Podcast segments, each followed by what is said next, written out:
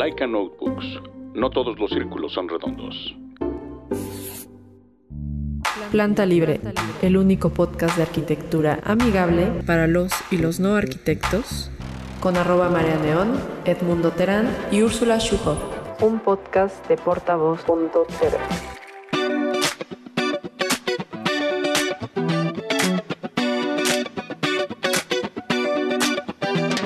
Hola amigos, Hola, hola, ¿cómo están? Bienvenidos de vuelta a su podcast favorito para los y los no arquitectos, Planta Libre. Yo soy arroba María Neón. Yo soy arroba Ursulu. Y Edmundo Terán no va a estar con nosotros el día de hoy porque, pues, no sé, le pegó la influenza. Esperemos que Mundito esté muy bien. Mundito es su pequeño retoño, a quien le mandamos un saludo. que no lo contagie. Que no lo contagie, que le den muchos líquidos y sopita de, de pollo, calcito de pollo, sueritos, que se mejore y que no tenga mucho, mucho dolor. Sí. Eh, pues gracias por seguirnos en nuestra página de Facebook, por suscribirse, por descargarnos en Libsyn, que ya pronto vamos a tener ahí un cambio, les platicaremos. Y seguirnos en Twitter como arroba plantalibre-bajo, en Instagram como plantalibre.podcast y pues bueno, por apoyar nuestro trabajo en Patreon, ya saben, patreon.com barra plantalibre y hay como muchas modalidades en las que pueden apoyarnos. Entonces, gracias a los que ya están dentro del plan y nos mandan mensajitos y demás. Y ya. Ahí no dejen de visitar la página de nuestros aliados, como siempre, Laika Notebooks, www.laikanotebooks.com. ¿Y a quién tenemos invitados hoy, Ursu? Hoy tenemos a una oficina increíble, oriunda de Coyoacán. Me, me encanta que sean oriundos de Coyoacán. Que se llama To. Y pues los dejamos que ustedes se presenten. Pues hola, hola. Hola, encantados de estar aquí. Yo soy Carlos Facio eh, y sí, estamos muy, muy este, contentos de estar por acá. Nombre, bienvenidos. Yo soy José Amosurrutia y es un placer acompañarlas en esta charla inesperada o muy esperada y que Muy agendada. de final abierto. Exacto, Sí. con ustedes Úrsula y Mar. Bueno, pues primero que nada, muchachos, este, les quiero como recordar que mm, este programa es para los y los no arquitectos. Siempre tratamos como de que, pues no sé, nuestro querido amigo el abogado, que luego nos escriben, o los ingenieros, o quien sea que nos escuchen, pues se familiaricen un poco con la cultura arquitectónica y estos términos que de pronto nadie sabe bien de qué van. Eh, que ya les habíamos dicho que estábamos bien contentos porque nos rankearon en los mejores podcasts en español para escuchar en BuzzFeed Wow. México, entonces estuvo como bien chido. Yeah. Y pues bueno, sobre todo es una, una plática casual. Entonces, este, ya sé que, que, que Chipe es como muy formal siempre. siempre es bien serio, siempre es bien como gracias muchachas por hacernos esta cordial esta invitación. Chipe es José. Es Sí. su, su nickname. Porque además juegan fut igual. Entonces, pues bueno, te nos conocemos, todos nos conocemos del mismo, de este camino Que es el sinuoso, fútbol. que es la arquitectura, el fútbol y las cervezas, ¿no? Entonces, pues bueno, nos gustaría como que, que nos platiquen, porque ustedes han hecho cosas bien interesantes y nos cuenten un poco de su historia como despacho, ¿no? Tienen, nos decían hace ratito que ya llevan como cuatro años en esto. Y eh, pues como dónde estudiaron, dónde se conocieron, ya nos dijeron que tuvieron una banda varias veces, diferentes bandas, entonces pues son como, como compañeros de vida también. Y pues yo creo que comenzar por ahí, ¿no? Pues en realidad es una historia muy larga que sí se remonta a la preadolescencia doceañera en la que nos acercaron los Doors y los Beatles y la música celta y un poco Órale. después una red de amistades nos acercó al jazz y siempre en paralelo estuvo ahí la cáscara del recreo, el equipo y los viajes, este, nos salieron ahí torneos que nos fueron acercando y en el fondo todo eso fue este, acompañado de, de una cadena progresiva de carcajadas y buena amistad que luego al paso del tiempo este, pues volvió a converger en la arquitectura. Este, los dos estudiamos en el Max Cheto en la UNAM. Carlos estudió un año antes que yo porque yo me fui un tiempo a Hong Kong a hacer la preparatoria. Órale. Y un poco cuando entré al Cheto, Carlos siempre fue mi referente de cómo estaba la onda por ahí. y llegamos a participar juntos en proyectos verticales.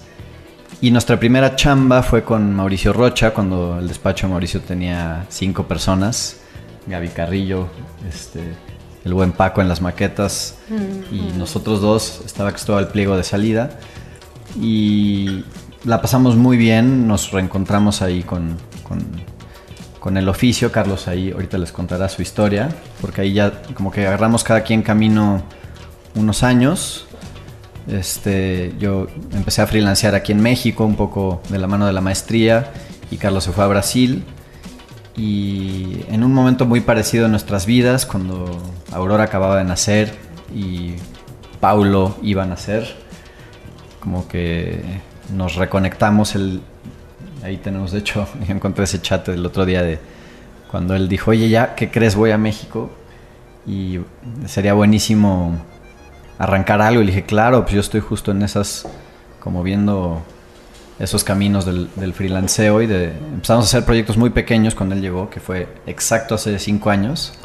Aunque todo como tal tiene una historia más reciente, este, pero rápido como que se empezaron a acomodar muchas cosas y a lo mejor te dejo a ti Carlos para que cuentes un poco la historia desde que ya empezamos a trabajar juntos. Me encantan esas historias de encuentros y desencuentros, son como increíbles.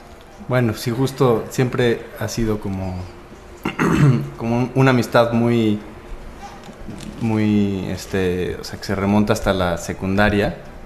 Este, como ya dijo José, el chipe, que entonces le decimos chipe. Este, y eso al final ha, provocado que, pues que tengamos una, una afinidad muy fuerte eh, y una manera de comunicarnos que nos ha ayudado mucho como equipo, ¿no?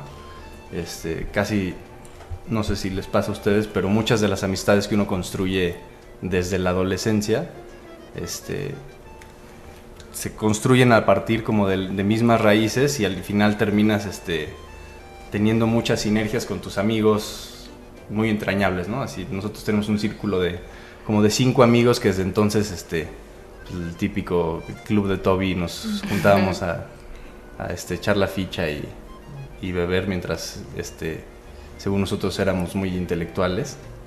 Este, y, y eso al final generó como, bueno, ha generado que, que el trabajo que hacemos en equipo fluya de manera, de manera muy fuerte. Yo me fui a vivir a Brasil un tiempo y eso hizo como un parteaguas importante. Este, como mencionaba Chipe, cuando entramos a nuestra primera chamba fue ahí en taller de arquitectura Mauricio Rocha y este yo me quedé ahí muchos años, como ocho años.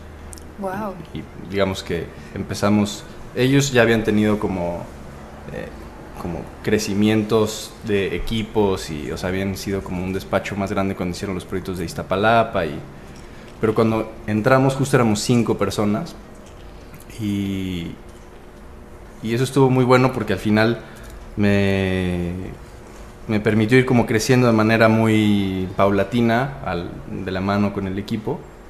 Este, y en algún momento, por ahí del 2012, este, me compré un boleto de avión a Brasil y, y me fui. Solo porque sí, o sea, como dijiste, necesito cambiar de aires. Sí, como que ya era un momento de... Siempre había querido vivir en, en otro país este, y aprender otro idioma y estar un rato en, en, un lugar diferente. Y, y al final se fue moldeando a Brasil porque quería en realidad seguir trabajando de arquitecto, quería seguir haciendo cosas de arquitectura. Y de repente pensaba en, en irme de intercambio a, o hacer una maestría en Europa o en Estados Unidos este, y la verdad es que me da mucha flojera de repente dar como unos pasos atrás en, digo, no, no en el sentido académico, pero en el sentido del cotidiano, el cotidiano de las cosas que estaba haciendo arquitectónicamente. Y siempre es un, un tema muy fuerte como la informalidad latinoamericana, pues tiene muchas desventajas, pero también muchas ventajas. Sí, como espacio a la creatividad y a la propuesta, ¿no? Es como que me imaginaba de repente llegando a un despacho en Donde todo funciona perfecto. Y pues que difícilmente tienes chance o, un margen de acción eh, tan amplio como aquí, ¿no? que de hecho muchas veces es irresponsable. O sea, cuando empecé eh, a trabajar, que seguramente a todos les, les ha pasado, este, de repente te enfrentas con una cantidad de opciones o con una serie de responsabilidades que, de las cuales incluso te sientes medio inexperto. Este, en fin, como que la movida era hacer algo similar a lo que estaba haciendo en México y obviamente la opción natural era Latinoamérica y la única opción de aprender otro idioma pues era Brasil. Y en realidad siempre me ha encantado la cultura brasileña y la música y, justo una vez escuchando una canción de Caetano Veloso dije, ya, hora de comprar el boleto. Y este, total que estuve en Brasil un, un rato y, y, a la vuelta dijimos, bueno, pues es momento de intentarlo y poner nuestra oficina, aunque seamos nomás nosotros dos, con nuestra impresora y, nuestra mesa de trabajo. Y ha sido como poco a poco, este, la verdad es que se, se, han ido sumando, tenemos, siempre son, hablamos mucho del equipo porque pues estamos nosotros dos aquí hablando y somos un poco la cara o la parte de mayor experiencia del equipo. Pero al ser un equipo tan, tan pequeño, tan digamos nuclear, pues tenemos este, no sé, ya una gran amistad con las personas que, que lo conforman. ¿Cuántas personas integran el equipo? Cinco. Ahorita somos cinco. Y, y siempre ha sido como el núcleo, ¿no? Casi pues desde sí, más o menos.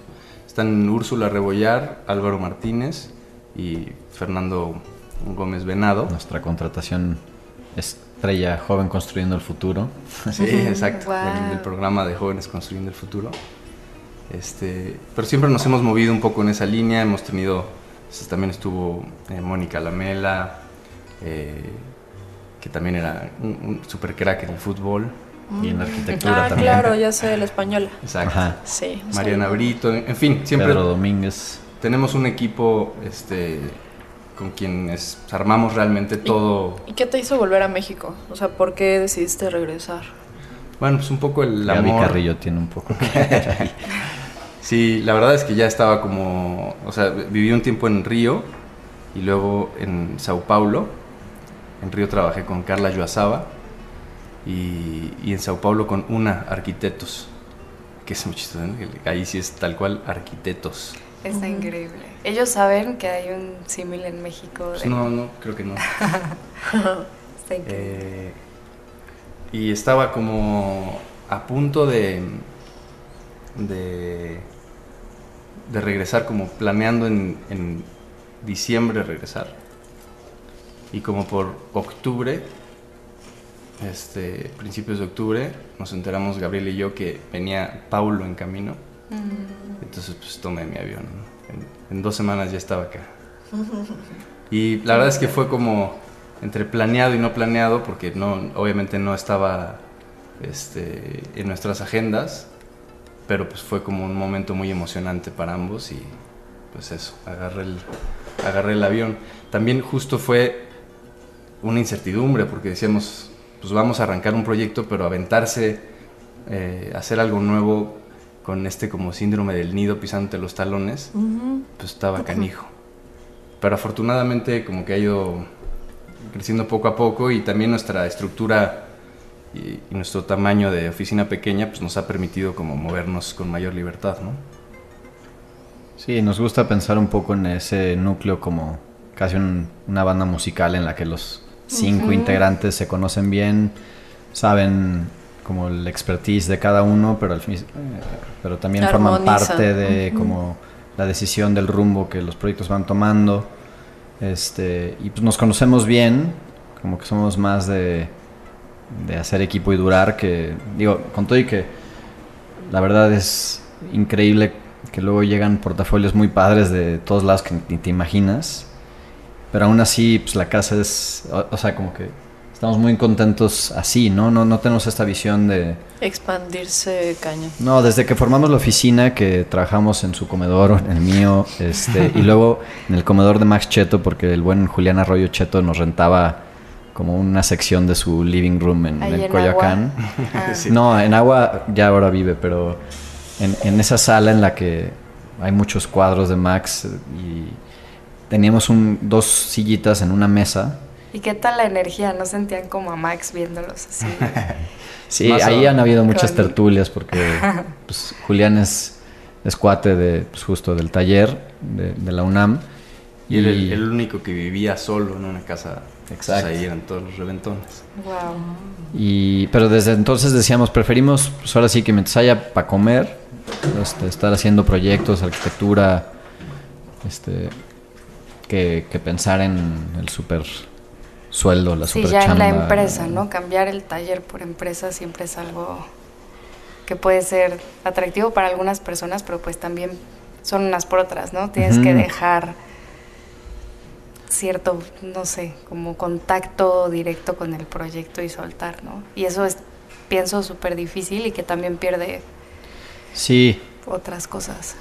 También, digo, viniendo de la carrera y de la maestría, como que uno, o sea, en mi caso, siempre fui buscando como un, un telón de fondo de estabilidad que pudiera ser como la beca de la maestría o una chamba de medio tiempo. eh, o sea, algo que siempre permitiera que, pues, tener tiempo libre para ir sacando cosas. Este, digamos, yo casi desde que me titulé y empecé la maestría, empecé a construir cosas. Y eso también ha ayudado mucho en una línea del despacho, este, que desde que se fundó ya tenía obra, ¿no? Ah, o sea, como que nosotros no hemos dejado de tener obra desde, desde ceros, ¿no? Y esa es la gran fa- familia que está detrás de ese equipo nuclear, que también nos encanta siempre elogiar este, al maestro Juan Manuel Escobar, que, que es un tipazo que, que jala una familia de obra, y los herreros, los carpinteros. Hay varios maestros que ya hemos, hemos tenido la suerte de, de toparnos con ellos. Entonces son como capitanes de las obras. eh, y siempre celebramos con ellos también los, los buenos y los malos momentos. Se vuelven cómplices, ¿no? Los maestros se vuelven como tus cómplices de todo. Pues sí, O sea, y, sí, el Juan Manuel es muy sabio, Literalmente los, los maestros a veces, porque pues, nos vamos complementando. Muchas veces este, es evidente que lo que aprendemos en, en la escuela o en el, en el oficio se queda corto con, con el día a día de lo que puedes aprender haciendo las cosas, ¿no? Y pues sí, eh, nos hemos como nutrido mutuamente y estado también el equipo se ha ido como afinando, porque al principio, pues bueno, siempre este, en el ir y venir, pues hay gente que no te responde bien y gente que responde muy bien. Y eso nos ha permitido ya tener casi que unas cuadrillas de mucha confianza. Este, y pues que ahí vamos caminando, caminando en equipo. Eso está muy lindo. Oigan, ¿y cómo deciden eh, el nombre? ¿Qué significa? ¿Cuál es el background? ¿Cómo- ¿Qué hay alrededor? A mí me encanta, pero siento que siempre las palabras tienen ahí una cosa, Sí, Tiene muchos mucho significados. feeling, sí. sí, partió un poco del absurdo. De arquitecto. Ay, No, no. Porque nos gustó. Es- en realidad fue un poco la respuesta natural a, a- a salirnos de la obviedad que era un poco hasta medio penosa o ridícula que siempre que mandábamos nuestros primeros presupuestos o presentaciones o tal le poníamos siempre este, nuestros nombres luego también Amos Urrutia es muy largo entonces era como Amos Urrutia Facio Facio Amos Urrutia nuestras iniciales este y nunca lo pensábamos si todos nuestros nombres de archivos eh, en realidad no le dábamos como mucha importancia porque era este pues más bien empezar a, a hacer lo importante, el trabajo, etcétera, ¿no? Entonces siempre pues teníamos un nombre diferente. Y en algún momento, eh, pues un poco de, como a partir de, bueno, vamos a ordenarnos y hacerlo ya siempre igual. Eh, siempre nos hemos creído mucho en, casi en el, pues, en el poder sugestivo de las abstracciones, que a partir de una abstracción es posible lograr este, muchos significados y también apropiación o pertenencia. Eh, eh, Casi que tener tu tarjeta este, de presentación, este, si no eres el que dice la tarjeta, es raro, ¿no? De presentar la- el Sí. nombre de otra persona como... Entonces pensábamos que en nuestra filosofía del trabajo en equipo, en nuestro gusto por la abstracción, en una serie de cosas, pues teníamos que tener un nombre más sintético y abstracto y entonces elegimos dos letras que estaban dentro de nuestros nombres que nos gustaban por muchas razones y después le encontramos 50 o muchísimos este, significados que nos gustaron y se fue quedando por gravedad hasta que pues, se, se congeló. Sí, este. Digo, nos gustó mucho también el concepto de dualidad, que un poco juntar dos cosas ya te presenta. O sea, esta idea de creer profundamente en el diálogo, que la arquitectura nace siempre de un diálogo con un lugar, con una persona, con una cultura, con una preexistencia que es muy fuerte. Este, Y que es un lenguaje, ¿no? Por sí mismo. que es un lenguaje, la arquitectura por más que intente ser literal con lo que te pide alguien o con lo que tú intentas hacer, termina siendo una abstracción de eso que está mucho más allá de ti, es un lenguaje propio, en efecto. Y nos gustaba mucho que, bueno, sí, eh, de alguna manera extrajimos la T y la O de nuestros apellidos, pero en realidad ambas formas geométricas se complementan de una manera como muy rica, ¿no? La, la O siendo curva, infinita, este, fluida, y la T siendo mucho más estructurada, una columna y una cubierta. Como que al fin- a- había un cierto como dualismo Y también X de... y Y, ¿no? O sea, tiene como muchas cosas. así. Sí, ya después- buscándole todo. En el camino... eh, Y, y decíamos, sí, eres casi como una, una nota musical. este, Do, re, mi, fa, sol, la, si. Yo pensaba que era un vocablo japonés, no sé por qué. Como luego- que me sonaba y... En Yaruba significa hecho, que es Wow. uno de los idiomas africanos chamánicos, que eso nos lo dijo un cuate que sabe de chamanismo y nos dijo, no manches, pues todo significa hecho, wow, nada más le dimos un Está abrazo. Está anotándolo así. Excelente. Ahí Así. salió, de ahí salió. Justo eso pensábamos también. También es como en inglés Asia, ¿no? Como un eslabón, como que sentimos en un concepto más heideggeriano de, de, de que cualquier inserción en el espacio modifica el habitar, que este pues que una acción muy simple puede modificar las cosas, ¿no? Y, y parte un poco de esta lógica de tener un...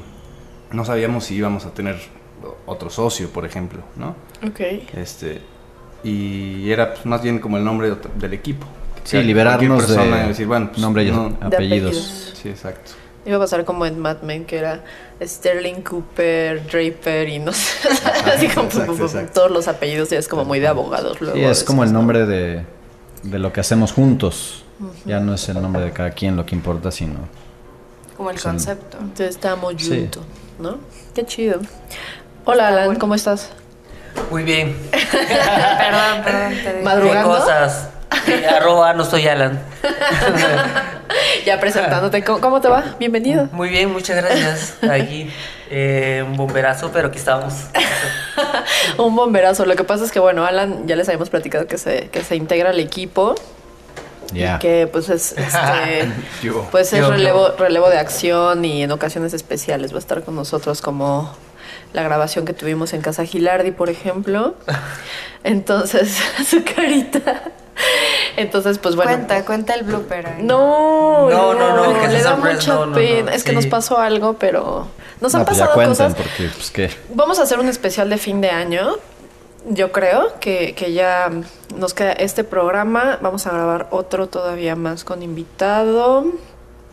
Bueno, tengo- no tengo la agenda en mi mente ahorita, pero va a haber un especial de fin de año y creo que vamos a hablar de nuestros errores que hemos tenido como a lo largo de Como estos invitar a Alan. más de dos años de vida.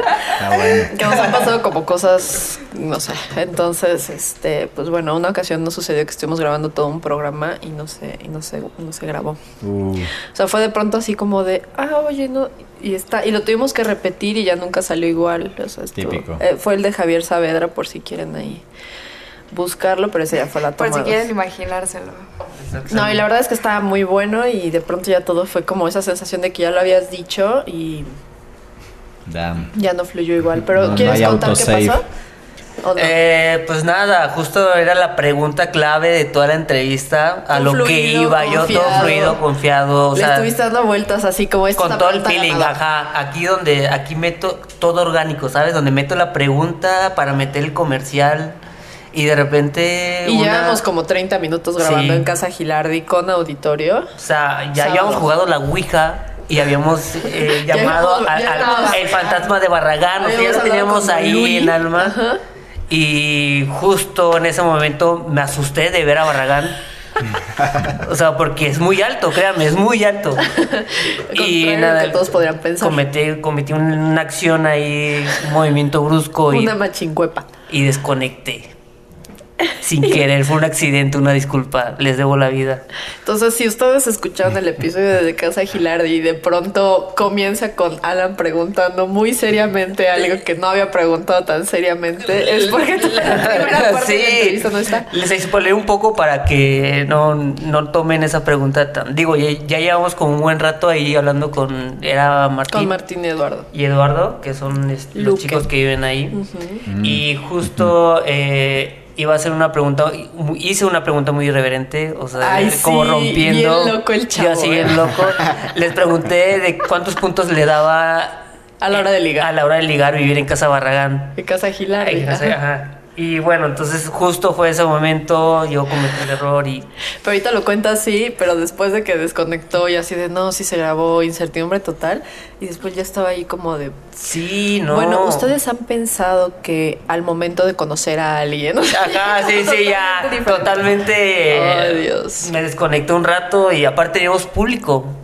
Y aparte con público, sí. Imagínate, no, o sea, o Pero sea, bueno, perdón. ahí la verdad es que también creo que es una como metáfora bien padre porque pues al final del día la grabación creo que es solamente un testigo digital de lo de la experiencia espacial que tuvimos las personas que estábamos ahí ese día. Entonces, eh, pues se abrió la invitación como amigos del podcast y a nuestros Patreons. Entonces, eh, la verdad es que lo que importaba, y perdón a todos, a todo nuestro querido respetable auditorio, pero lo importante era la experiencia en vivo, estar ahí con ellos en la sala, sentados en sillas Sí, y cosas, no, sí, sentados sí. en sillas. Este, o sea, como que en sí la experiencia y el ambiente que se generó ahí con las, no sé, como 15 personas que, bueno, como 20 personas que estábamos En este, en ese momento fue lo importante y creo que pues es una metáfora chida. En fin, ahora regresando a nuestro tema, aprovechando como el, el- a, a lo que dije, lo que le pasó a Alan, pues a mí me gustaría como saber ¿Cuántos puntos le da? No, hombre, de esas peripecias de, de esas peripecias de primerizos, ¿no? O sea, como que siempre sucede que me imagino ustedes han dado un montón de conferencias porque además han estado en, presa- en prensa internacional además y pues ya, tuvieron su participación en, en la Bienale de Venecia, etcétera, ¿no? Eh, Feria de las Culturas Amigas, o sea, han tenido como mucho los reflectores en los últimos años, lo han hecho como muy bien. Entonces, eh, pues creo que siempre estamos como muy acostumbrados a ver este lado de el éxito, ¿no? Como que ya estuvo por acá Charlie de, de- con su Fuck Up Nights y así. Entonces de pronto es como, pues estamos bien acostumbrados a ver todas las historias de éxito y cuando está bien y, y los, y las preseas y los aplausos. Ah, Pero casi nadie quiere hablar como de esas historias o estas cosas que pasan de cuando empezamos estábamos, no sé, trabajábamos en un VIPS, porque yo he escuchado historias de, bueno, nos, nos, aplicamos el café infinito en el VIPS mientras avanzábamos en la entrega, teníamos las juntas ahí, porque Sí, no sí. teníamos una oficina, porque no podías pagar una renta, o sea, como que te salían de estas chambitas así de me haces un mueblecito de tele y tú como, bueno, pues está bien, ¿no? Ya haces el mueble y como que ibas surfeando, pero no puedes tener como la infraestructura de una oficina hecha y derecha, ¿no? O sea, como que vas picando piedra y de pronto Sí. tocan como estas situaciones bien extrañas de, no sé. También conocí a unos amigos que como no tenían una oficina fija, daban el teléfono de la mamá, de la casa de la mamá de uno de ellos y la señora contestaba como si fuera la secretaria para que nadie supiera No que no tenía ay. oficina. Amo a esa mamá. La, ver- la verdad es que la señora muy profesional. Sí, O sea, como- increíble, ¿no? Sí, así como despacho de no sé quién y así como, a ver, déjame ver si se encuentra porque está en una junta y así el güey ¡Ulises! Así, ¡Ulises! desayunando chiles en el! Sillón. Ajá, entonces Vijo. ¡Mijo! sí sacaste la basura antes de que tomes la llamada. Entonces, pues queremos también como conocer Claro. todo, todo ese No, pues, proceso. las dos caras de la ¿no? moneda, ¿no? Claro. Digo, Híjole, pues sí, sí, hay mucho es que decir. Sí, sí, muchísimo. Pues, ese es Este- diario, este, hay que enfrentarse a, un contracorriente, ¿no? pues, no Bueno. sé si a contracorriente, pero, pero, pues sí, quizás lo, lo, lo, lo que hace más ruido, o lo que tiene más como, este, una natural, o sea, que fluye la información de manera más natural, pues son las cosas que, este, es casi como esta medio de repente falsedad a la que tienen las redes sociales de pues miren y yo. Pero el día a día pues, implica este pues, andarte equivocando todo el tiempo y corregir. Eh, creo que, o sea, muchas veces comparamos al- lo que hacemos con, con la música o las improvisaciones este, medio de jazz, porque si no estás listo para responder a algo que no te habías esperado, pues el error puede ser peor. Y es en ¿no? un instante. O ¿Mm? sea, en un instante. O sea, en música es como seguir la línea al ritmo y de repente hacen un cambio y ahí Exacto. seguir. O sea, por ejemplo, lo- eh, ahora que fue lo de la Feria de las Culturas Amigas, me imagino que de- como hubo muchos comentarios buenísimos, pues de pronto había comentarios no tan chidos y no sé, a veces nosotros cuando recibimos los comentarios de ciertas personas, yo no soy tan tolerante a veces. Y, y- y- y digo como, así como de, cálmate morro, no, tú ni nos pagas. Entonces a veces como, no sé, creo que el hecho de, por ejemplo, las redes sociales, que ahorita que lo dijiste me parece muy importante porque cambia completamente el juego de la percepción general Sí. de lo que se expone ahí, que al mismo tiempo es benéfico por un lado porque te da la posibilidad de llegar a muchos lados, a muchas personas, pero al mismo tiempo te deja como súper expuesto con un montón de personas que se escudan y se maquillan detrás del anonimato y luego dicen unas cosas o leo unas cuestiones como, güey, de seguro se está ahí rascando, no sé, en el sillón sin hacer nada de su vida y es como, ¿y tú qué has logrado? ¿Qué has conseguido? ¿O a qué te has enfrentado en la vida como de ese tipo de, de- de magnitud para decir, ah, yo lo hubiera hecho mejor? ¿no? Sí, O sea, creo no que sé. el tema tiene como dos aristas muy interesantes. Una como hacia adentro, que es creo que la primera que habló Carlos, como este, o sea, hace poco dimos una charla en, en Veracruz donde justo nos dimos cuenta gracias a una pregunta de una chava como de, de, de que en efecto mostramos lo que queda bien, ¿no? O sea, y ella decía, oigan, como que todo este panorama suena increíble, pero ¿dónde está la compleja realidad detrás de, de estos bellos proyectos, ¿no? Un poco... Y, y claro, o sea, un poco por cómo estuvo presentada la información, que a veces tiene que ver como en cómo presentas en redes o en, o en medios o tal, que, que todo va como muy perfecto. Este, en realidad derivó en una conversación in- interna interesante y, y una este, conciencia permanente que tiene que ver con que siempre el proceso para llegar a algo es caótico. Y lo ves en la obra, lo ves en el diseño, lo ves en el día a día, en tu organización del tiempo. O sea, siempre... Y es por eso que decía que un poco el día a día siempre decimos, híjole, esto no va bien, esto no va bien, esto... O sea, son como un contracorriente, pero del que vas destilando este, cosas que sí vale la pena que se queden ahí a la hora de, presentar tu trabajo, que es, en nuestro caso, la arquitectura ya construida, ¿no? Este, o sea, el proceso es caótico y es hay, hay situaciones difíciles de revertir problemas económicos, laborales, este, de lo que you name it, ¿no? El proceso per se hacia adentro. Y por otro lado está hacia afuera, este, como esta cuestión de cómo te presentas y cómo te ven los demás digamos que esa parte también es interesante. Yo diría que ocupa poco de nuestro tiempo eso. O sea, ocupa mucho la reflexión de entender, ah, fallamos aquí porque en la FICA, este, por ejemplo, los, los stands que daban hacia las orillas estaban menos protegidos que los que estaban hacia el centro. Entonces recibimos comentarios de, oigan, el doble techo está padre para los que están al centro, pero los que estamos a las orillas nos da un poco más el sol, nos da un poco más la lluvia de lado, porque además se supone que no iba a llover y llovió muy fuerte, pero... O sea, como que siempre de cada proyecto aprendes muchas cosas reales que tomas en cuenta para el que sigue y que dices, bueno, pues ahí sí la regué, la voy a hacer la mejor, lo mejor que pueda la siguiente vez. Y es que no hay, este, pues no hay manera que de que exista algo perfecto ante todos los ojos, porque no es posible y no...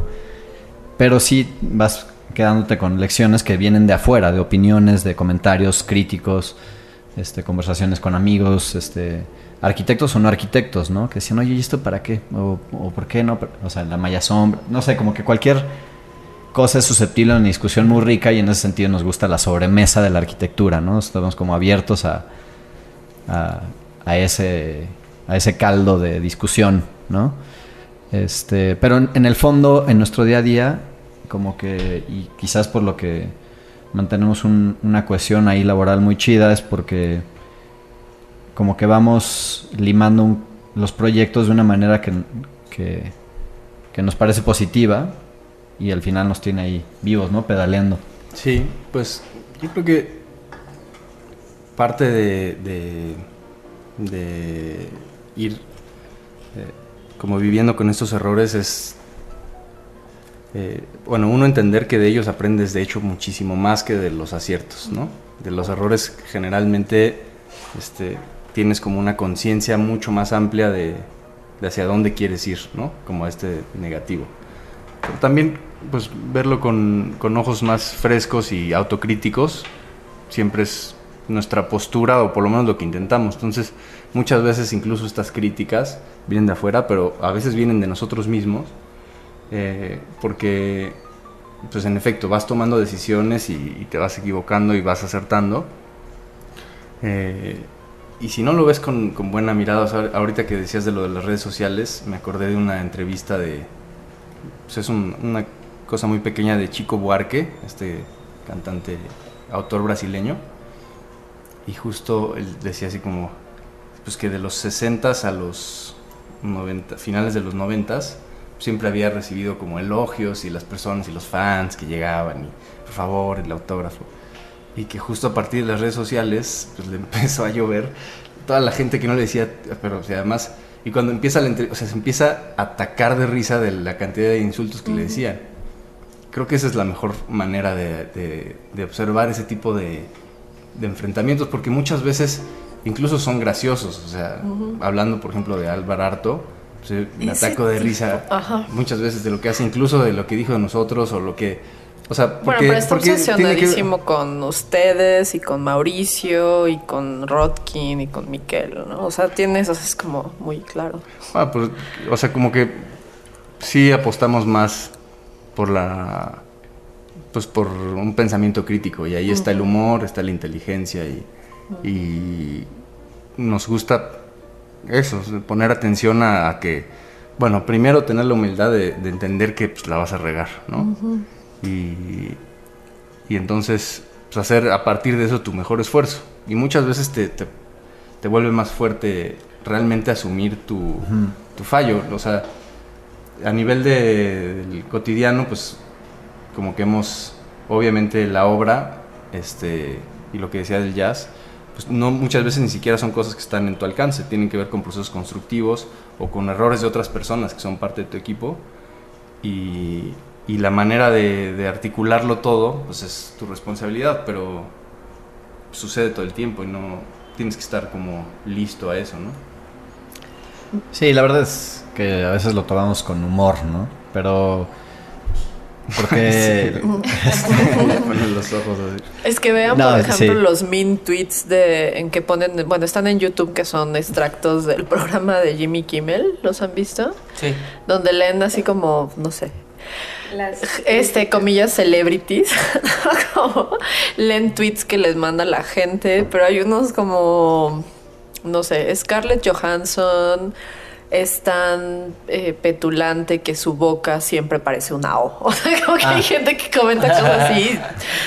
O sea, lo leen en ese momento y se desconciertan. Otros como, de critique. seguro le apestan las patas a. Zendaya y Zendaya se quita un zapato y huele su zapato y dice, no, yo creo que más bien huele como a éxito, ¿no? Entonces, como que ahí te das cuenta quienes lo toman con, con, con humor y que están como en el entendido perfectamente de que, pues, Así como no somos monedita Sí, de oro para sí. caerle bien a todos, tu trabajo puede haber gente que le encante o puede haber gente que no, puede haber gente que te Es admire normal, un montón y hay gente a la que pues no le lata tu chamba, ¿no? Sí. Y la apertura para recibir un error, ¿no? O sea, también hay un montón de errores felices que dices, ah, chis, si no hubiera pasado eso no hubiera quedado tan bien. ¿no?". Errores felices. Bueno, según yo. Pues sí, y Sí. adem- además, bueno, en nuestro caso, o por lo menos en el mío, hace, hace poco, un, uno de este, un chico que, que, que trabajó con nosotros un momento como en colaboración, pero que fue parte de nuestro equipo, este, se echó la- una, una broma ahí de que en lugar de todo éramos TOC, porque de, repente en esta absoluta obsesividad de querer hacerlo bien, pues también surgen más, o sea, estos errores. O sea, ahorita estamos hablando de que que estás todo el tiempo preparado para esto. Muchas veces en realidad no lo son, pero en, en una ñoñería de querer hacerlo bien, pues te vas este, encontrando errores donde quizás no, no los hay. Este, Sí, un poco, este, sí somos muy conscientes de que creemos que nuestro trabajo como arquitectos y como esto que dedicamos tanto tiempo, que es diseñar y construir, va a llegar un momento en el que hable y viva solo y digo, como arquitecto y además que hacemos obra, pues seremos parte de eso para mejorarlo y tal, pero como que las arquitecturas se transforman, toman su propia vida y eso también nos interesa y tenemos ese final como abierto. Y también hablando del tema, ahora que nos han invitado como de jurado a algunas cosas, también te das mucho cuenta de las apreciaciones variadas que hay y críticas desde distintas ramas, ¿no? Este, o sea, como que realmente un, un objeto puede ser visto de muchas maneras, con muchas referencias atrás de un lado y, y claro, cuando se diseña a lo mejor sí piensan en algunas, pero no en todas. Y es muy rico ese proceso de crítica, de discusión, o sea, en, en ningún momento diríamos, este, oye Álvaro Arto, ya no, no- no, pues, o sea, es parte del, digo, ya, ya estate. exacto, no, pero, este, o sea, hemos tenido discusiones, o, es más, nos gustaría tener más discusiones como directas con, porque se- al final las discusiones derivan en nuevas conclusiones o puede que sí haya diferencias, este, porque la arquitectura y el- los procesos de producción del hábitat tienen muchas maneras de, de verse, ¿no? Y está padre, está increíble que, que seamos parte de esa discusión, ¿no? Digo, en parte por eso también nos gusta participar en foros académicos, este, yo, yo doy clase ahí en la UNAM desde hace un tiempo, y se abren como las, las maneras de entender lo que uno hace, ¿no? ¿Y qué tal, por ejemplo, esa retroalimentación de ser jurado? Porque cuando te toca estar del otro lado y tú calificas y te das cuenta cómo está deliberar y las discusiones que tienes de, oye, pues todos estos son muy buenos o entiendes, quizás tú eres como más empático con los criterios de evaluación o que de alguna forma después cuando estés participando en un concurso pues ya tienen todo ese, todo Bueno, ese sí. background, ¿no? Igual. O sea, han estado de los dos lados, de jurado y de participante, ¿no? Sí, Sí. No, no tanto, pero sí en algunos casos. Y por ejemplo, el último que nos tocó este, estar de jurados, luego es chistoso porque hasta los dices, claro, cuando te ganas dices, claro, yo fui el mejor, sin duda. Pues estás en- con tu ego ahí, Sí. todo lo que da y no sé qué. Y de repente te das cuenta que en el jurado en realidad, o sea, ganó el tercer lugar porque es el único común acuerdo. Y uno estaba pujando mucho por uno y otro por otro y al final pues en lo único que medio convergían era en el pues, una una propuesta que quizás no era la mejor pero no este Órale. digo Sí. a veces puede ser que no y que haya sí. La no, pues, esté claramente así de todos mis concursos de que, que gané una, una secundaria. como ¿no? puñales en tu espalda, ¿no? En Entre más jurados, más difícil. El oratoria, ¿no? Sí. Pues, ahora- sí ahora por ejemplo vamos a estar de, de jurados del pabellón del eco porque es tradición de que cada año bueno cada que esté el concurso que es bianual este los ganadores del año anterior son parte del jurado Son uno de los cinco votos. Exacto. del- Órale. Entonces, pues, y ahora y ¿Cu- ¿Cuándo es el...? creo que en La primera final- fase, o sea, los portafolios se entregan el 30 de, no- o sea, mañana, 30 de noviembre, pasado mañana. Este, Pasado, sí. No, mañana. o sea, es eh, es convocatoria 29, abierta ¿no? Sí.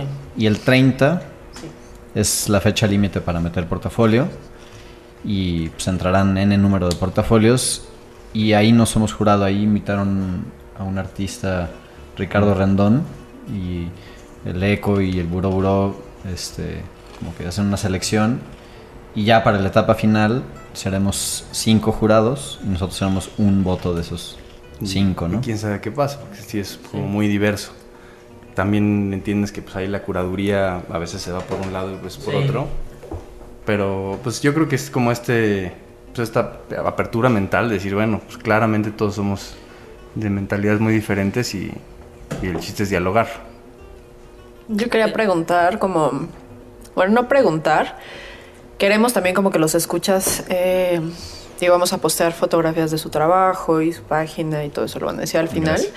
pero quisiera que ustedes me describan cada quien el, el proyecto, la intervención que hicieron en el eco del campanario, que la verdad es que muchísima gente se tomó fotos ahí, ¿no? Y había quienes paseaban y que hicieron ahí como performance que estuve viendo en redes sociales. Performance como, eh, pues involuntarios, ¿no? Estaban ahí de pronto empezando a bailar porque pues se movían las estructuras y el sonido y la música. Y ahora, por ejemplo, que nos cuentan que están muy relacionados ustedes con la música, pues ahora el campanario tiene muchísimo más sentido eh, como en el concepto, ¿no? Entonces quisiera que cada uno así por su cuenta nos diga qué onda con eso. Sí, Pues este pues Bueno, Dale, quiero- güey. empezamos de, de cuando fuimos por primera vez, o sea, cuando nos seleccionaron como, como finalistas. Eh, obviamente, ya tras la emoción y que representaba para nosotros un, un gran reto y un gran honor, fuimos a visitar otra vez el ECO y a estar un rato ahí sentados. Este, lo cual de hecho no es muy fácil porque estás en el patio y está el sol calcinante si vas a cierta, cierta hora y el ruido de la calle de Sullivan está ahí presente todo el tiempo. Entonces es un contraste muy fuerte de un lugar que en tu imaginario siempre tiene esta cosa medio sagrada del maestro Geritz y Barragán, este, o sea, de la arquitectura emocional, pero la realidad de la experiencia este, por lo menos con, con esa apertura de, bueno, ¿qué- ¿cómo vamos a intervenir este patio? Este, pues estaba como con una serie de cosas que no necesariamente como que este, dialogaban con, con esto que teníamos en el imaginario.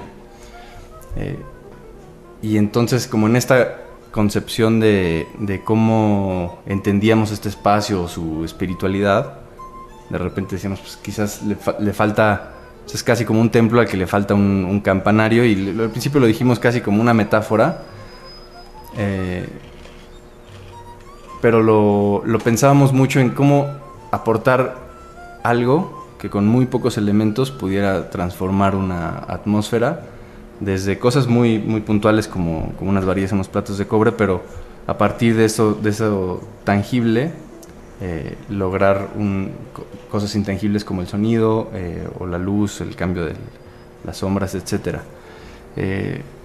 y partimos también de otra, de otra como dialéctica que siempre mencionamos cuando, cuando estamos hablando de esto, porque, y poníamos incluso en el concurso pusimos la, imagen del interior de las torres de satélite y el, y el exterior. Eh, un poco para hablar de cómo muchas de estas obras eh, de arquitectura emocional de Barragán o de Matías Geritz este, parecieran muchas veces como soluciones muy simples, muy puras, muy abstractas, como de una eh, relativa facilidad. Este, pero al entender cómo, por ejemplo, esta foto del interior de las torres de satélite y ves un, un- un- no solo un, un tiro este, y cómo entra la luz, el- los fenómenos que suceden, sino entiendes cómo están construidas. De manera muy ingenua uno las ve por fuera y, y piensa aristotélicamente que son sólidas. Y cuando ves el interior entiendes cómo fueron construidas. Eh, y aunque es una bobería quizás muy, o sea, que, que te das cuenta en el momento, eh, para nosotros hablaba de, de algo importante que creemos respecto a la obra de, de, de Matías Geritz y con lo cual queríamos hacer un, entablar un diálogo, que era cómo a partir de, bueno, que, que cada objeto eh, de una pureza y de una aparente simplicidad en realidad proviene de un espíritu caótico, de una reflexión exhaustiva, que lograr algo simple o abstracto, con una contundencia, este, en realidad pues viene de un espíritu mucho más caótico y complejo y, y un poco este, pensando incluso en los pabellones anteriores que se habían hecho, eh, había a veces la pregunta de cómo, habían, cómo estaban soportados o construidos. Y queríamos que se, que se pudieran percibir estas dos este, condiciones. Digamos, la, la perspectiva a partir de la cota de los platos hacia arriba y de cómo en realidad estaban soportados y cómo podían moverse a partir de la interacción de quienes lo caminaran, ¿no? Creo que a mí lo sobresaliente, así como un pequeño paréntesis de, de su intervención, ahorita dijiste algo eh, establecer un diálogo, ¿no? Y a veces eh, creo que el discurso arquitectónico no siempre tiene que ir ligado, contrario de lo que se cree hoy en día, con la irreverencia, ¿no? Con este concepto medio extraño que no hemos terminado como de asentar en términos de un lenguaje arquitectónico como irreverencia.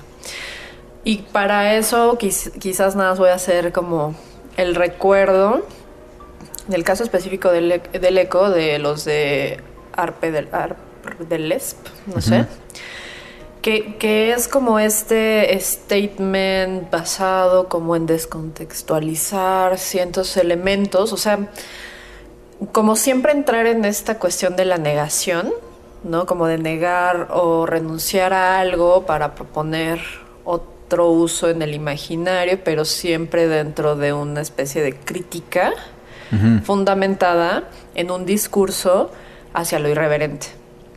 Cuando creo que la verdadera apropiación espacial, que es lo que hicieron ustedes y esta construcción del diálogo arquitectónico, a través de un montón de que al final es una evocación de la arquitectura emocional, pero no con los mismos principios de los de Barragán y Geritz, em, que habla como de una profunda reflexión y de un discurso mucho más em, bien fundamentado, ¿no? Con, mucho más eh, rico y rígido, o sea, como bien alimentado, nutrido y demás, que no sea únicamente buscar la disrupción, buscar eh, la polémica, porque al final creo que estamos como en unos tiempos bien tumultuosos, ¿no?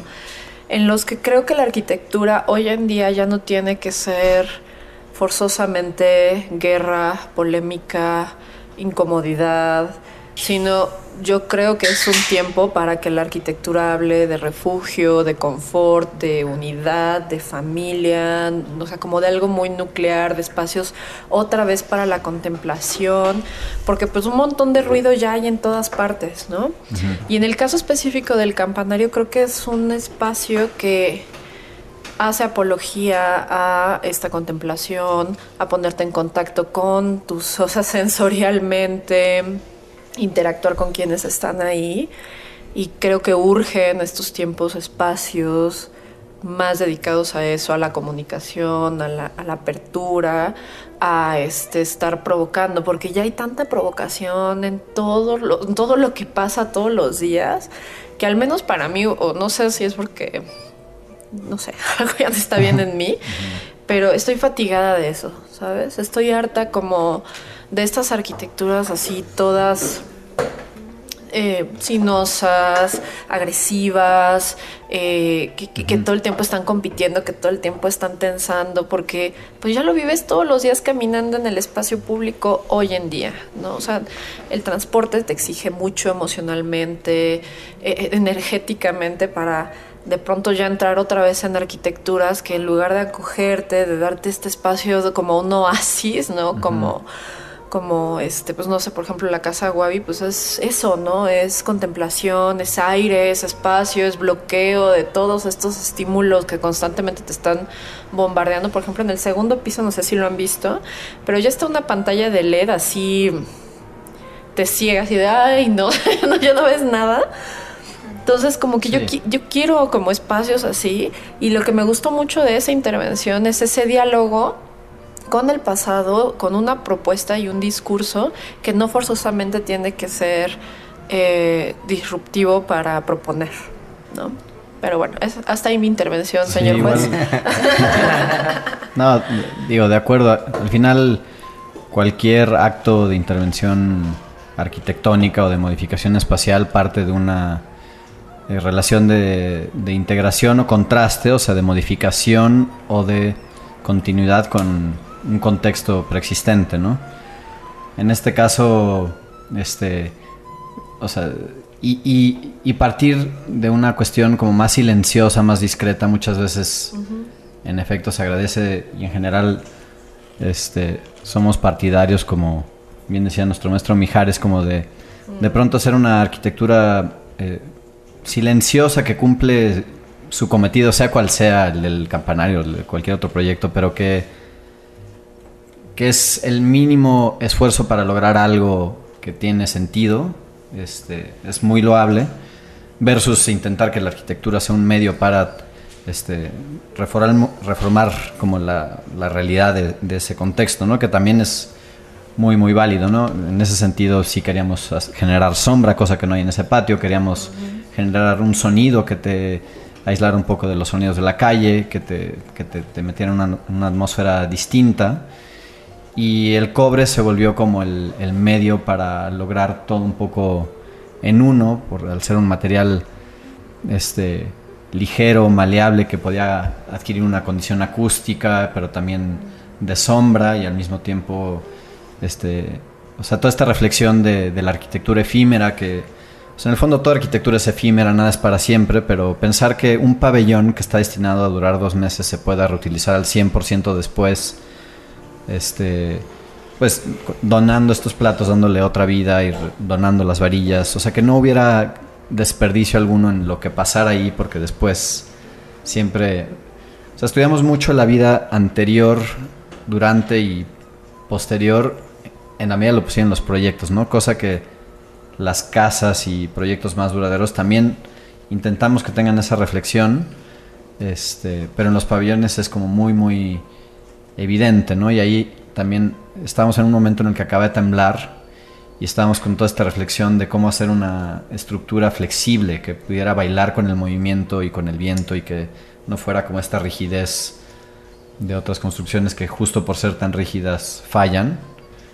Este, entonces al final fue una pieza que para nosotros como que sintetizó tanto buscar una experiencia en el lugar este, distinta a la que ya aportaba el lugar. Este, sí dialogando con, con la espacialidad de Geritz y, sus, y sus principios más fundamentales en como liberarte y contener y, y como atender a todos los sentidos. Este, pero no sé, destilado a un, a un instrumento temporal que modifica el espacio y después ya tiene otra vida, ¿no? Eh, es increíble como recordar los momentos como detrás del diseño de ese proyecto porque sí pasamos por muchas pruebas este pues con amigos acústicos, con amigos músicos, con los artesanos del cobre, hicimos como siete viajes a Santa Clara para estudiar cómo se podía hacer este plato para adquirir estas condiciones. Y al final estuvo increíble que todo el pabellón cupo en la cajuela, ¿no? Así que al final fue un pabellón este, que pesó, este, o sea, cupo en dos viajes de la cajuela de, de un coche normal, este, y, y eso también lo volvió así como, órale, pues aquí Ay, va, este, el pabellón del eco va en este... Sí. Y ¿Y sí, justo, justo partimos. ¿Qué? Perdón. No, sí, sí, Urso. Si vivieron el forjado, porque creo que es también Sí. como una evolución de sonido, ¿no? O sea, desde estar fabricando los platos, Ujú. luego ahí, y luego como los... Sí, y como muchas veces una decisión tan simple como martillarlo y doblar la, la- como el borde hacía que en lugar de ser una tlayuda completamente guanga, adquiriera una rigidez. rigidez. estructural. Como que nos fuimos mucho a la, al- al- la tectónica mínima necesaria, por ejemplo, para que las varillas tuvieran el diámetro necesario para que pudieran moverse, pero que no se cayeran, No. Entonces fue encontrar por, digamos, con la, con la altura de la varilla, el diámetro exacto para que, que estuviera como en ese punto medio. Y sí surgió mucho a partir del, del sismo, como que toda la reflexión era qué vamos a hacer que después se va a volver basura. O sea, como que era ridículo pensar que se iba a invertir Lo que un peso. o- O sea, cualquier inversión tenía que tener algo de sentido porque estábamos a semanas que pues, se había caído todo. Sí. Bueno, eh, que había temblado tan fuerte. Y pensábamos, o sea, yo muchas veces menciono el que mientras temblaba, mi chica estaba en un terreno ahí por Valle de Bravo y empezó a temblar muy fuerte y todos los árboles, dice que fue un espectáculo entre hermoso y apocalíptico, así de ver cómo todos los árboles se movían. Y digamos dentro de esa belleza pensó ya se cayó la ciudad, o sea, el 100% de la ciudad se acaba de caer en este momento con este movimiento y no tuvo señal como por media hora hasta que logró ya contactarnos y y estaba esta reflexión de, pues claro, donde estaba no pasó nada. O sea, en realidad las cosas se cayeron pues, por la manera en la que las construimos. Y como que como arquitectos muchas veces estamos eh, alejados de, esa, de ese entendimiento tan básico este, de, de cómo se debería de mover, ¿no? Entonces fue un poco también una reflexión en ese sentido, cómo lograr este, Mm. algo que estuviera en el borde de esa fragilidad, como en ese equilibrio, que si volvía a temblar, pues, simplemente se moviera. Hacia música. Sí, que en realidad ese ¿no? tema de cómo las estructuras se comportan con, con su medio, o sea, desde el hecho de que la Ciudad de México está pues, en este terreno tan frágil, este, lacustre, y este, acompañó como el trabajo de, pues, de todo ese año de los pabellones que hicimos. O sea, en- hicimos uno en Venecia que, que fue una reflexión también respecto a la arquitectura y al urbanismo chinampero, este, que son una estructura totalmente integrada a su medio natural, ¿no? Que cada vez perdemos más. Y viene en cosas tan elementales, ¿no? Pero que, o sea, hacer piezas que, que dialoguen con esos elementos básicos nos parece como padre. Son como recordar preceptos muy básicos de la arquitectura vernácula incluso, ¿no? Este, pero llevados a procesos de investigación distintos, ¿no? En, en cada proyecto, ¿no?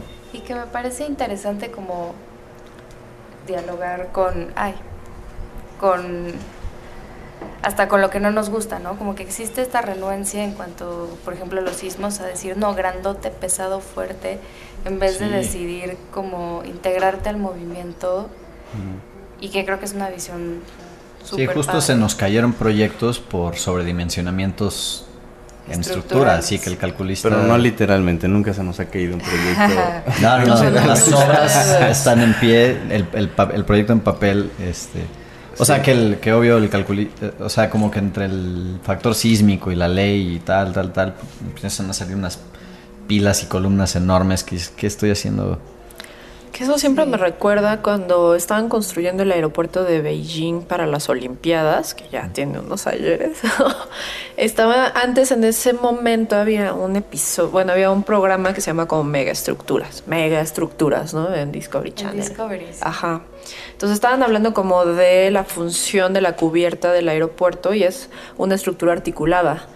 Entonces tenía como, y, y recuerdo mucho como su, ahora lo- le dirán como un GIF, ¿no? En el que se veía la forma de, en la que se iba moviendo de arriba hacia abajo, dependiendo del sismo, y de izquierda a derecha, ¿no? O sea, como en, Sí. en el sentido transversal y longitudinal de forma que, pues, en la medida de lo posible, entre más se mueva la estructura con el Sí, sismo, menos tiene daño tiene. fracturarse, Exacto. sí. O sea, entre, entre más eh, materiales rígidos tengamos, pues son, o sea, pasó estas fachadas que se, que, que colapsaron y que pensaban que era como, el- que ya había valido el edificio, pero en realidad es porque pues son fachadas como muy rígidas de materiales que no, que no son como muy elásticos y pues a la primera pues truenan, ¿no? Los cristales también se empezó que truena, entonces hay que entender que entre las estructuras más flexibles, más articuladas sean, van a comportarse mejor en esos casos, ¿no?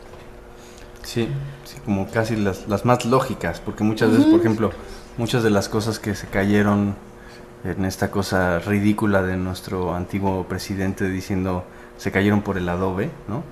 Ay, Y sí. era absurdo y hacía enojar como casi todos sus comentarios.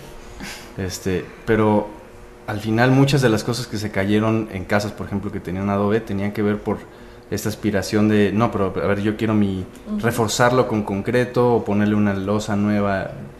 Y en, y en este no entender la lógica de, de un material, pues es ahí donde colapsan. ¿no? ¿Quieres preguntar Sí. algo, Alan? Tienes cara de No, pregunta. nada, Sí, sí, sí. este, las preguntas ya me las robaron, gracias. Pero no, quería reconocer el trabajo, creo que son el despacho de arquitectura más eco-friendly que he conocido en México, por lo menos. O sea, por lo que sé, el, eh, la Feria de las Culturas Amigas se reutilizó la estructura para... Ujú. para O sea, están. En realidad se, es un proyecto que se convierte en, en siete proyectos nuevos, uh, este, de los cuales uno está ejecutado, que es una cubierta en el faro de Tláhuac, que está padre porque hace poco este, ya nos metimos a ver qué cosas estaban haciendo y hay de todo, ¿no? Este, bailongos, este, había unos como luchadores, lucha libre. Lucha libre, puta, Este- qué bonito, ¿no? Sí, eso es- Y justo ya se llevaron dos cubiertas a, a Oquilan, donde está en el tintero un proyecto ahí este, para hacer un- una especie de centro comunitario. Este, que ahí estamos a la espera de que todo el... Oquilan fue de las comunidades más dañadas por el sismo y donde ha habido... Se concentraron como varias donaciones, pero están en una primera etapa de reconstrucción de casas, que ya lleva mucho tiempo, pero le queda todavía un tiempito y ojalá este, ya ahora que acabe ya podamos hacer el centro comunitario, pero ya está en proceso. Yo lo quiero rentar por una boda. Ay. Y, también... ah, bueno, sí. Y, y Chip así Sí, como de. una ah, boda. ajá. Ah, sí, Réntamela por una boda, ¿no? sí, o una fiestecita. Te, mane- manejamos distintos La- precios. Ajá. Pues, este, ¿Qué cubierta quieres? ¿Malla sombra, membrana o palma? Ah, pues ya. Ah, al final estuvo... ¿Incluye La- centro de mesa? La posada de planta libre va a ser. Ah, puede ser también. La posada No, pero va, es, es, este, Es Feria Cul- un- Culturas Amigas, eh, lo que contaron ahorita del Museo de Eco, que este, se reutilizó el ¿dónde más material, el pabellón de centro comunitario, o sea, increíble. Está, está muy La padre. Bienal. Pero ¿en dónde Sí. más, además de, de la- Pues no, bueno, te faltaban o sea, como tres.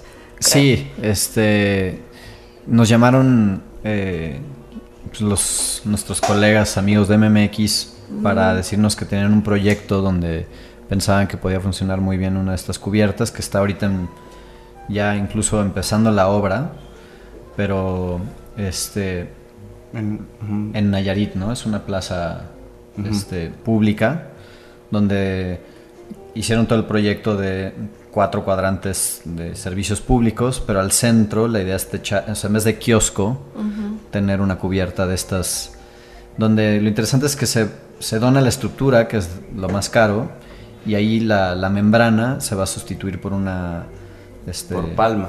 cubierta de palma Ah, qué padre, local. qué Entonces padre, está qué padre. padre. Entonces ahorita, Sí. o sea, son cosas que toman tiempo y en realidad como cuando dices quiero que mi pabellón se done al 100%, ¿a quién, cómo? Este, Sí, o sea, la realidad es que están guardadas y que van tomando tiempo en lo que, y además es esa famosa gestión, este, que como que se va armando en red. Sí. Eh, la verdad es que no tenemos un departamento en todo de gestión, que la verdad es hace falta ese brazo en todo lo Pues que hagas. nos- ¿no? aquí, aquí estamos para lo que se les ofrezca.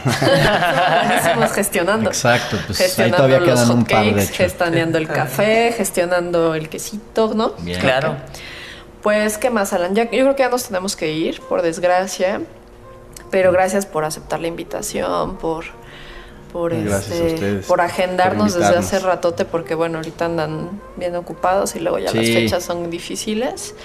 Pero pues felicidades por su trabajo. La verdad es que ustedes amigos que no- si no lo conocen lo van a poder ver y, y- y involucrarse. Y bueno, primero, ¿dónde pueden contactarlos en caso de que, pues no sé, que les quieran ofrecer trabajo? Que apenas, Sí, no voy a decir quién, este, pero apenas me compartieron un mail de, de alguien que vino aquí al programa y que les escribieron como, oye, los escuchamos en el podcast de Planta Libre, trabajo en tal y estamos interesados en sus productos y no sé, entonces, No, pues, del- quién quita, cómo, dónde los pueden contactar y cómo los pueden seguir y ponerse en contacto. con sí, claro.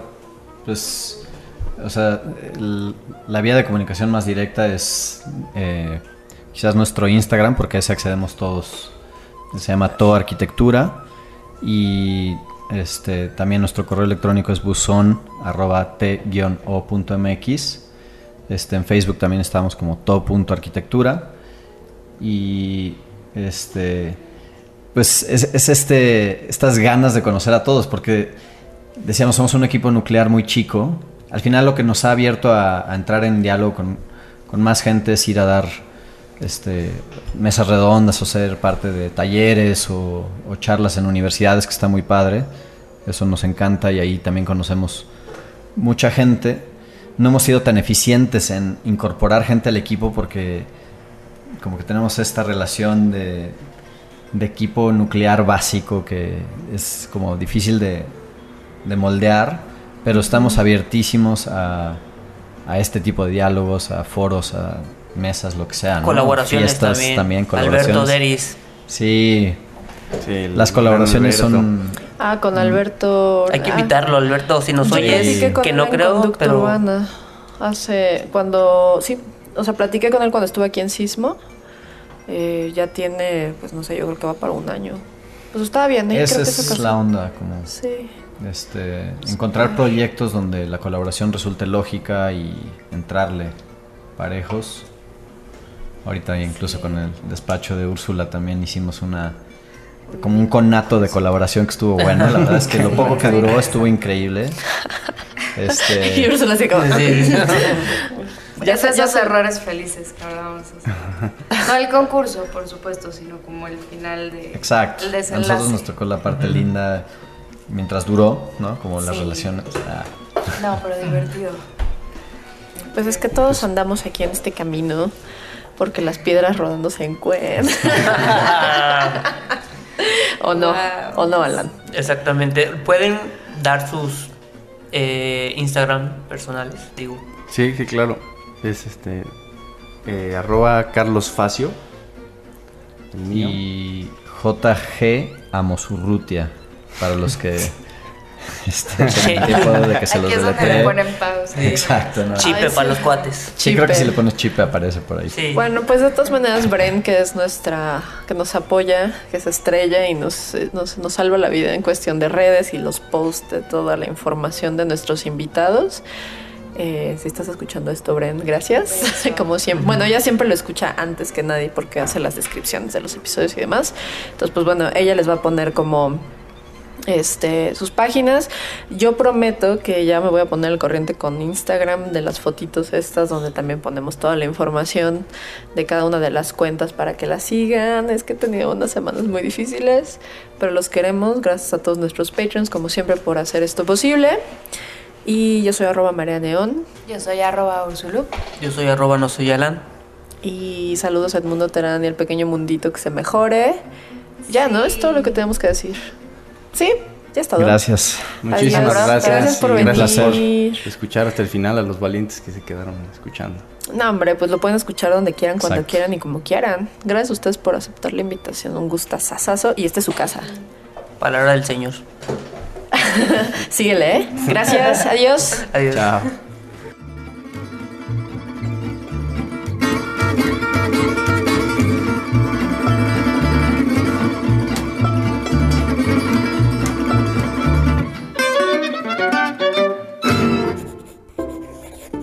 Laika Notebooks. No todos los círculos son redondos.